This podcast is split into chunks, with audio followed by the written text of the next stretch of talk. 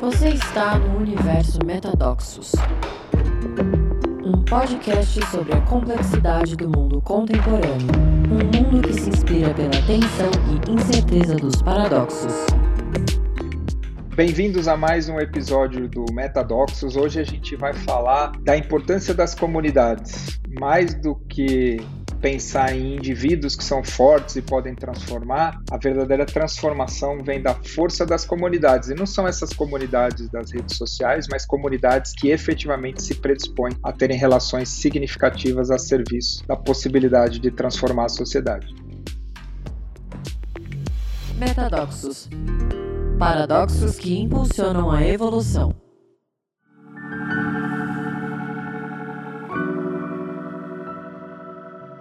Muito bem, bem-vindos a mais um episódio do Metadoxos. Hoje a gente vai explorar como as comunidades podem ser uma fonte de transformação para a sociedade e para o planeta. E queria começar falando um pouco, contando um pouco de história, como a questão da comunidade e das relações entrou no meu entrou mais forte na minha vida. Já está presente na minha vida há um bom tempo, mas entrou mais é, é, intencionalmente fazendo parte do que eu considero meu propósito. É, eu já, eu já falei aqui alguns episódios anteriores, o meu propósito, primeira vez que eu tive um insight mais claro dele foi em 2002, com a ideia de trazer consciência para as organizações e, e consciência e espiritualidade para as organizações. E foi assim até 2012. Em 2012 eu saí da Natura e me dei um tempo para desculpa, eu saí em 2013 da Natura. E quando eu saí da Natura, uma das coisas que eu fiz, eu fui para um programa da Schumacher College.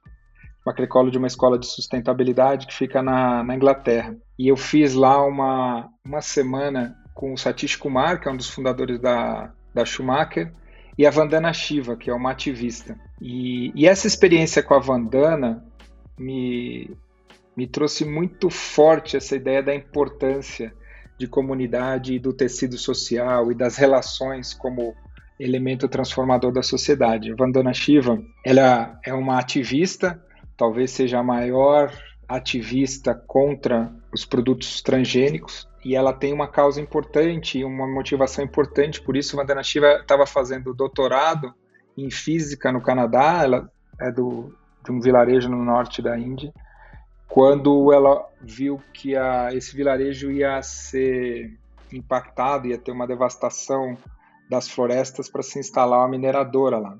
E a Vandana resolve abandonar o doutorado e vai para o vilarejo, imobiliza as mulheres do vilarejo e elas se amarram nas árvores e falam: se for cortar as árvores, tem que cortar as mulheres juntos. E aí ela, ela faz um bruto movimento de ativismo e eles acabam bloqueando a instalação da mineradora nesse lugar e a Vandana se reconecta com, com a Índia mais profunda e começa a entender o impacto do, das sementes de algodão transgênica na cultura da Índia. Para quem não conhece a Índia, né, mas vocês lembram, quem assistiu Gandhi, a história da Índia, a relação da Índia com a questão têxtil e com a questão do algodão, que foi o ponto central uh, de uso de resistência do Gandhi no processo de independência da Índia. A Índia é um país que tem mais de um bilhão de habitantes, um terço do território do Brasil, e ainda é basicamente dominada por comunidades é, de, agricultura, de agricultura familiar, e o algodão ocupa um espaço enorme. Com a entrada da Monsanto e das sementes transgênicas, e, e, e, busca por produtividade e mecanização, e isso é quando a Vandana chega e começa a olhar o, o tamanho do desastre social que está acontecendo na Índia, ela vai percebendo que, primeiro, tem um, o, as sementes transgênicas têm um bruto impacto pela questão da tecnologia, mas tem uma questão social importante, porque pela insistência das empresas por produtividade, interferindo no, no modo de vida de forma brutal dos, dos, agricultores familiares, começa a ter uma, uma epidemia de suicídio dos agricultores na, na, na Índia. E então ela passa a, a entrar profundamente nesse processo de, de combate aos transgênicos, então talvez ela seja a principal ativista contra a Monsanto no, no mundo. E, e, hoje em dia o trabalho dela como ativista vai muito além, porque o principal trabalho da, da Vandana é de resgatar a, a experiência humana e a experiência comunitária no seu sentido mais pleno e mais profundo. Um dos últimos momentos desse workshop que a gente viveu na Schumacher, a Vandana diz assim, que uma pessoa, por mais poderosa que seja, ela não tem capacidade de transformar o sistema, mas uma comunidade é resiliente o suficiente para impactar e transformar o sistema. E eu tive esse, esse insight bem forte de incluir essa dimensão da, das relações e, da, e das comunidades dentro do meu propósito. Na sequência de, da Schumacher, eu participei de um programa junto com o, com o Otto Schammer, isso estamos falando ainda de 2013, onde a ideia era falar de, é, da felicidade interna bruta, de como pensar em modelos de desenvolvimento para a sociedade que não necessariamente tivessem direcionados pelo crescimento econômico. E lá tinha uma, uma economista, e aí teve, tinha mais de 50 pessoas de, de todos os lugares do planeta, de gente de academia, de governo, de iniciativa privada como eu e de, academia, e de academia. E tinha uma economista marxista, a Maia. E a Maia me apresentou um outro economista húngaro chamado Karl Polanyi. E o Karl Polanyi, logo depois da Segunda Guerra, ele é uma pessoa que também fala dessa importância das comunidades. E ele fala no contexto de que um, grande, um dos grandes efeitos colaterais negativos da, da Revolução Industrial foi ter colocado a transação na frente das relações. É, o, o Polanyi fala que até a Revolução Industrial as pessoas tinham uma vida comunitária e um ajudava o outro, meio que todo mundo era parente, né? E esse conceito de comunidades aí de né? quando você vai para a Europa, você vai andando de vilarejo em vilarejo, são vilarejos, a grande maioria deles de centenas de pessoas, de né? pessoas que se conhecem, pessoas que se suportam, uma que apoia o outro, ajuda a cuidar dos filhos, se ajudam nas, na agricultura, que a Revolução Industrial perdeu essa característica da comunidade da relação e colocou a transação na frente da relação. E ele colocava isso como uma das maiores implicações e impactos uh, dos problemas que a gente vive no mundo contemporâneo, que é de transacionar tudo. Né? Então, para quem mora em São Paulo, para quem mora numa cidade grande, mora num apartamento, né? eu tenho meu prédio, eu mal conheço os meus vizinhos e mal falo bom dia para os meus vizinhos, não tem nenhuma relação de, de tecido social, é, e basicamente essa é a realidade da vida que, que existe na cidade grande. Seja, você está muito perto das pessoas. Às vezes eu, ouvi, eu, eu, ouço meu vizinho dar descarga, sei, sei se ele fez número um ou número dois, mas não tenho nenhuma relação de intimidade com ele. Eu praticamente não conheço ele. E, e isso, quando a gente extrapola, está né, é, tá disseminado pela vida e pelo, pela forma como a gente está vivendo hoje. Então, uma história longa para dizer que, por inspiração da Vandana Shiva, do Otto Schammer e do Cal, do Polanyi, em 2013 eu incluí essa dimensão da, da comunidade da, e das relações dentro do meu propósito. E o propósito com essa ideia de criar contexto para a transformação das pessoas que, por meio das suas relações significativas formam comunidades que impactam e transformam os sistemas. E aí, em 2015, a gente lançou uma das coisas que mais me dá prazer e que hoje está no centro da minha da, da experiência, que é um programa que chama CMI, que é Certificação Meta Integral, que eu formei junto com, com o Sean, que está em São Francisco, e que tem essa, essa ideia de criar um grupo a gente está começando agora, dia 4 de maio, a sexta turma. A gente já vai ser 200 pessoas. E, e a ideia é ser um programa de formar as pessoas no que a gente chama de consultoria e facilitação e que a gente abre no que a gente chama de 60, 20, 20. 60% de todo o programa é o processo de transformação pessoal profunda. A gente acredita muito que as pessoas só conseguem transmitir o que elas conseguem corporificar. Né? Eu não consigo. E foi interessante o, no, no, último episódio com o Newton Bonder, a gente falou dessa importância da, da corporificação e da gente viver em 3D. Mas a, a, a ideia é que você tem um grupo de 30 pessoas que viva junto um processo profundo de transformação e por meio desse processo de transformação, elas aumentam o impacto que elas criam no mundo. O que, que eu acabei descobrindo que tem muito a ver com a história da comunidade? O efeito colateral da, desse programa é tão ou mais importante do que o objetivo do programa, porque quando você pega 30 pessoas que ficam vulneráveis, que se predispõem a fazer um processo de transformação e de evolução, elas criam relação num nível tão profundo, num nível de amizade, de conexão, de intimidade tão profundo, que, e elas passam a ser amigas e, e cúmplices e e, e, aí começam a criar coisas juntos e criar processos juntos, que é muito poderoso. Essa força dessas pequenas comunidades vão, vão ganhando profundidade e essa profundidade começa a criar a possibilidade de viver numa, numa amplitude maior. O que, que eu estou querendo dizer com uma amplitude maior? Hoje a gente está indo para a sexta turma da CMI, cada turma tem mais ou menos 30 pessoas, e então a gente está falando de é, mais quase 200 pessoas, 180 pessoas, que participam de um movimento junto, participam desse, desse sentido maior de, de uma comunidade. E, e o, que, que, é, e, e, o que, que é a visão? A visão de longo prazo é a gente ter milhares de pessoas ao longo dos próximos anos que tenham participado desse programa, que por um lado vão ter repertório comum, vão ter experiências individuais comuns, mas vão participar desse sentido de comunidade mais amplo. E eu gosto muito dessa ideia, dessa metáfora. Provavelmente muitos dos que estão me ouvindo aqui é, brincaram de pega-pega na infância. Né? E pelo menos em São Paulo, a brincadeira de pega-pega tem um negócio que chama Pix, que é quando você está num lugar que você não pode ser pego.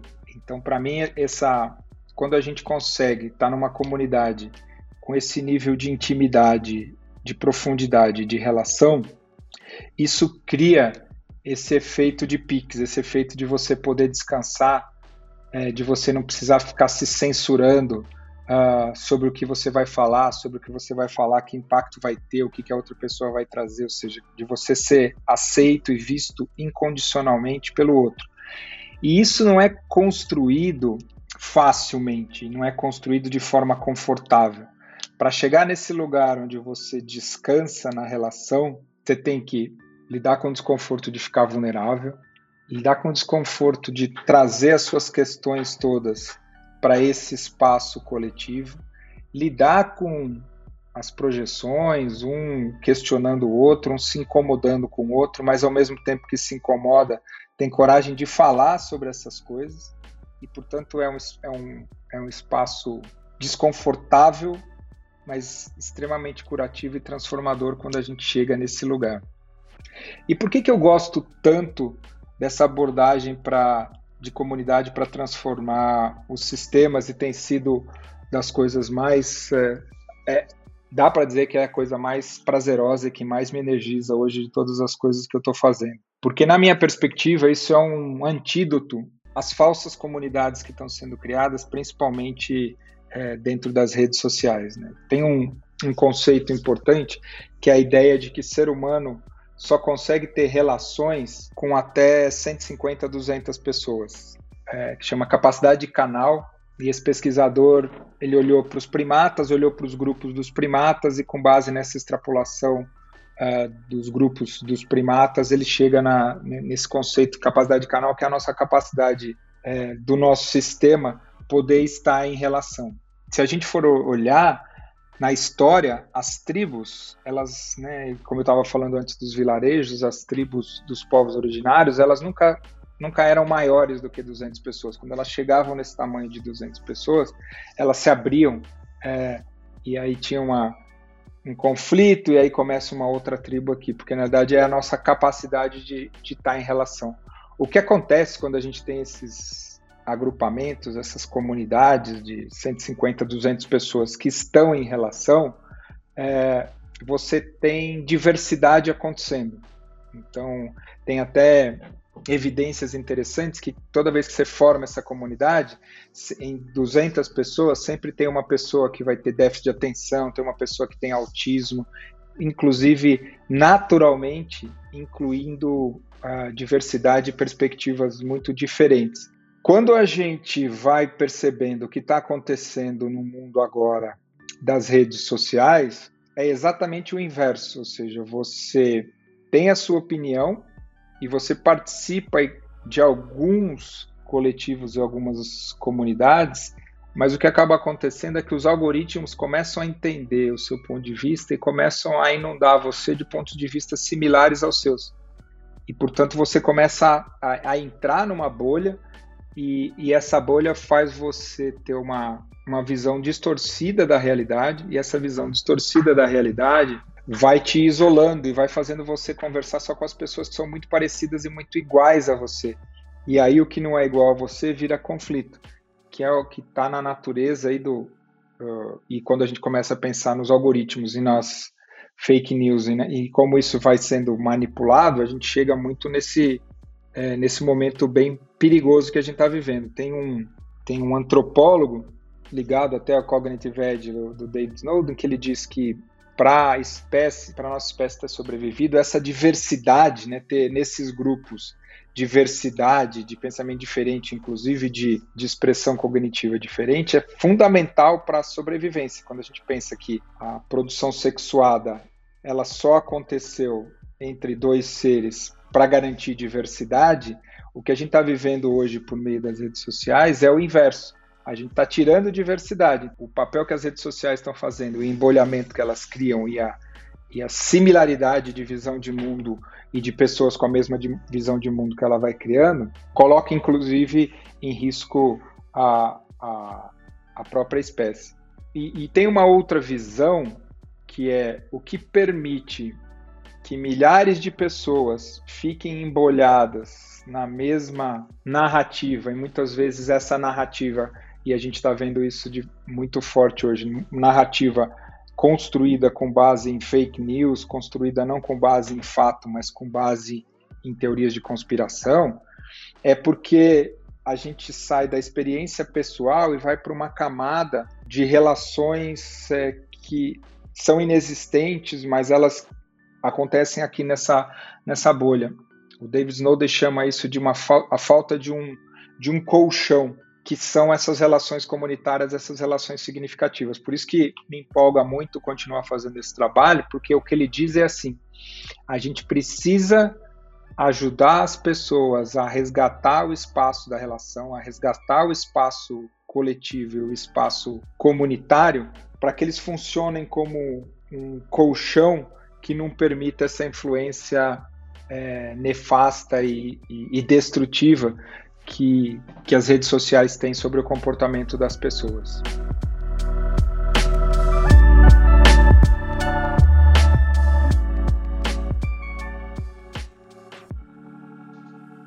Tem um ponto importante, então, quando a gente começa a falar da história de comunidade, que a gente começa a falar de 150, de 200, de milhares de pessoas, e é um ponto sensível, crucial e fundamental, que é qualquer comunidade, ela começa no espaço da relação. E a relação entre o eu e o outro. É nesse espaço entre o que acontece comigo e o que acontece com o outro que é dada a, a construção do tecido social da comunidade. Quanto mais profundo for esse espaço entre a relação dos indivíduos, maior vai ser o container da comunidade.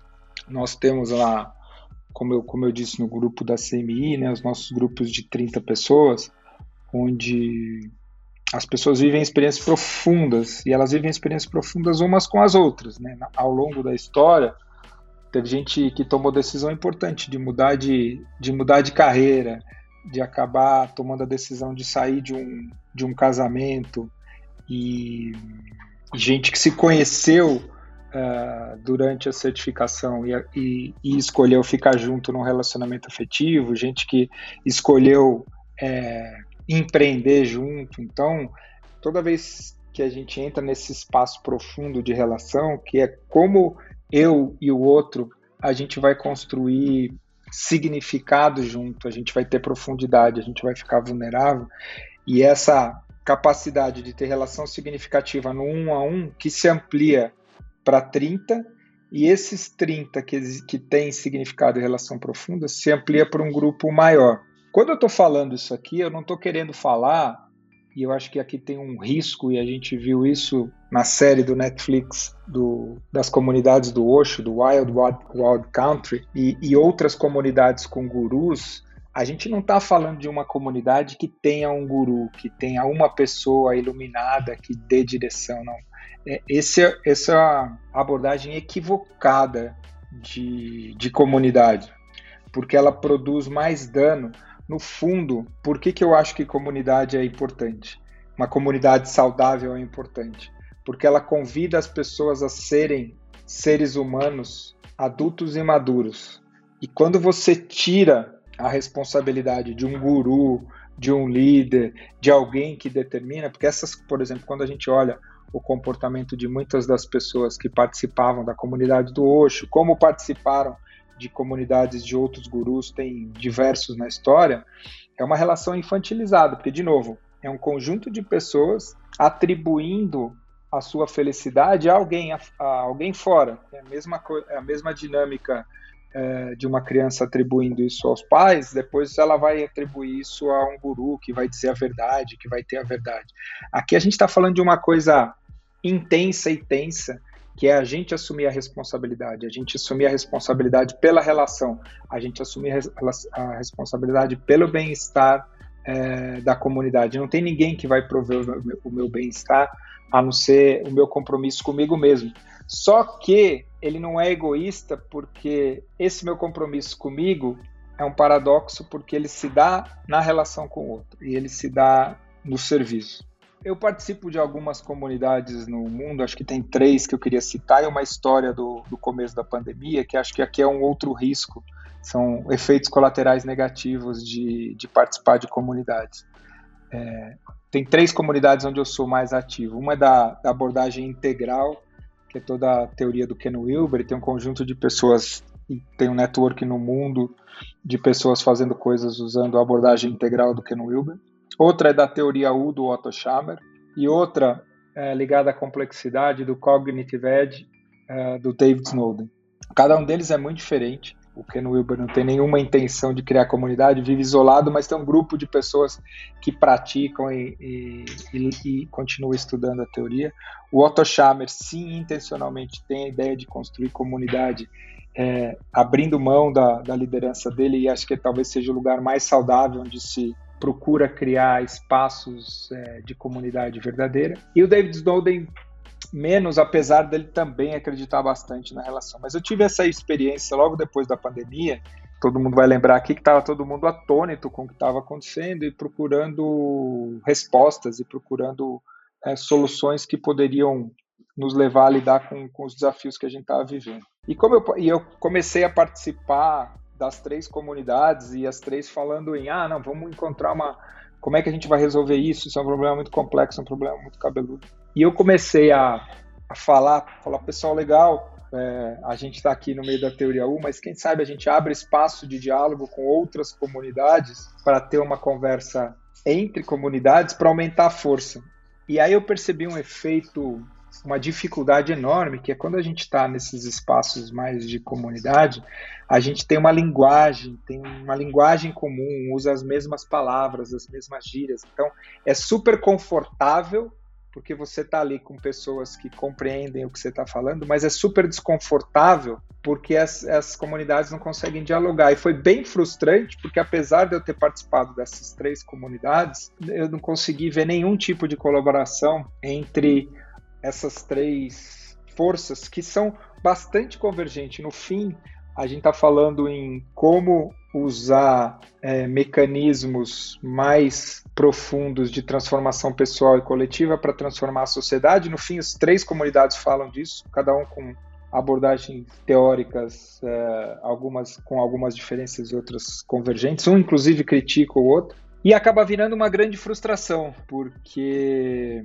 no fim das contas, né, a gente hoje tem, e aí talvez seja uma reflexão interessante para a gente fazer, que é a incapacidade que a gente tem de movimentos que nos inspiram, de dialogar uns com os outros e aumentar o seu impacto, cria um efeito colateral que movimentos que não têm essa, esse impulso de impacto positivo para a sociedade acabam tendo mais poder do que esses, do que esses, é, do que essas comunidades que têm essa intenção. Sendo concreto, o que, que eu estou dizendo, o que, que eu estou querendo dizer com isso? Hoje, na Amazônia, os garimpeiros patrocinados pelo PCC tem mais impacto de destruição do que todas as ONGs ambientais do Brasil em conter o garimpo ilegal. E esse é um, uma reflexão importante para a gente fazer nessa, nessa história da comunidade, que é de novo, a gente volta para a relação. Qual é o momento em que eu tenho que abrir mão do meu ponto de vista para estar em relação para que a gente junto aumente o impacto? Porque destruir é muito fácil e construir as coisas que a gente quer construir como sociedade leva tempo. E esse é um tempo é, que é o tempo da relação talvez falando um pouquinho aqui da, dos desafios de comunidade, fazendo uma síntese até agora. Primeiro, a beleza da comunidade. Não dá para transformar o sistema se não for em comunidade. Comunidade começa num lugar muito é, importante, que é a relação eu com você, eu com o outro, e essas relações eu com o outro vão criando pequenas comunidades que se conectam com pequenas comunidades até criar grandes movimentos, que se contrapõem a, a redes sociais e a forma como as redes sociais estão acontecendo. Falando um pouquinho de como é que isso acontece dentro do, do ambiente das organizações hoje, tem um, um, um ponto importante que é está cada vez mais claro e isso vem ficando evidente desde o projeto Aristóteles do, do Google, que criou a evidência de que um grupo, um time, só desempenha se tiver segurança psicológica, está aumentando cada vez mais a necessidade de, de criar ambientes de relação, de criar mini comunidades dentro da organização, que sejam espaços de relação e espaços de, de construção de evolução saudável. Dentro desse olhar, né, de novo, a gente não está falando, porque quando a gente começa a falar de segurança psicológica nas organizações, parece que a gente está falando de um lugar quentinho, mas é. Organização é uma grande comunidade construída em torno de uma, de uma mesma narrativa e, portanto, as relações das pessoas deveriam vir antes das tarefas do que elas, do que elas fazem. E essa, é, e essa é a evidência que está que tá acontecendo cada vez maior. Talvez para citar um, um exemplo extremo, eu estou assistindo uma série que está na Apple que chama We Crashed, que é a história do Will Work. E, e, é muito interessante que a, a história do Will Work nasce, o, o empreendedor e o, o cara que desenvolve o Will Work, ele tinha vivido a infância dele, infância e juventude de Israel, e morou no kibbutz, então tinha tido essa experiência comunitária de viver no kibbutz, e meio que ele se inspira por isso é, para criar um, esse espaço de, de escritório compartilhado, no momento que já existiam outras experiências de, de coworking nos Estados Unidos, mas ele vai levando isso ao, ao extremo né, dessa ideia de criar comunidade. É, vale muito a pena, porque é, e é impressionante como é, é, uma boa aula concreta e prática de tudo isso que a gente falou, isso que é, por um lado, tem um discurso de comunidade sem a profundidade que a gente falou aqui. Então, sem dar spoiler, é, até porque já é de domínio público que o Will Work chegou a valer 48 bilhões de dólares logo depois da pandemia passou a valer menos que um terço disso e tem muito a ver com esse impulso de comunidade, é, de falsa comunidade, onde não tinham relações verdadeiras, e aí corrompido, como boa parte de muitas das boas ideias que nascem para transformar a sociedade, corrompido pelo, pela questão do investimento, corrompido pela ideia de crescer sem nenhum tipo de controle, corrompido pela ideia de, de dar retornos financeiros é, estratosféricos, ele vai perdendo sentido e vai perdendo profundidade. Ou seja, vale muito a pena ver o, o e-crash. E para a gente ir terminando, acho que a reflexão que eu queria deixar para cada um é quais são as comunidades que você participa? Porque tem uma reflexão importante que é, legal, o que, que eu sinto que é o meu propósito? Só que como a gente não faz nada isoladamente, quais são os coletivos que eu estou engajado? Quais são as comunidades? Quais são quem, quem é a minha turma? Quais são as minhas turmas onde eu sinto esse efeito de, de piques, de descansar, de ao mesmo tempo que tem intensidade, tem relaxamento. E, e quais são essas causas que eu estou vinculado e que me conectam, e o fato de estar a serviço de uma causa com mais gente vai me dando a sensação de estar vivo e vai me dando a sensação de estar co-criando o futuro.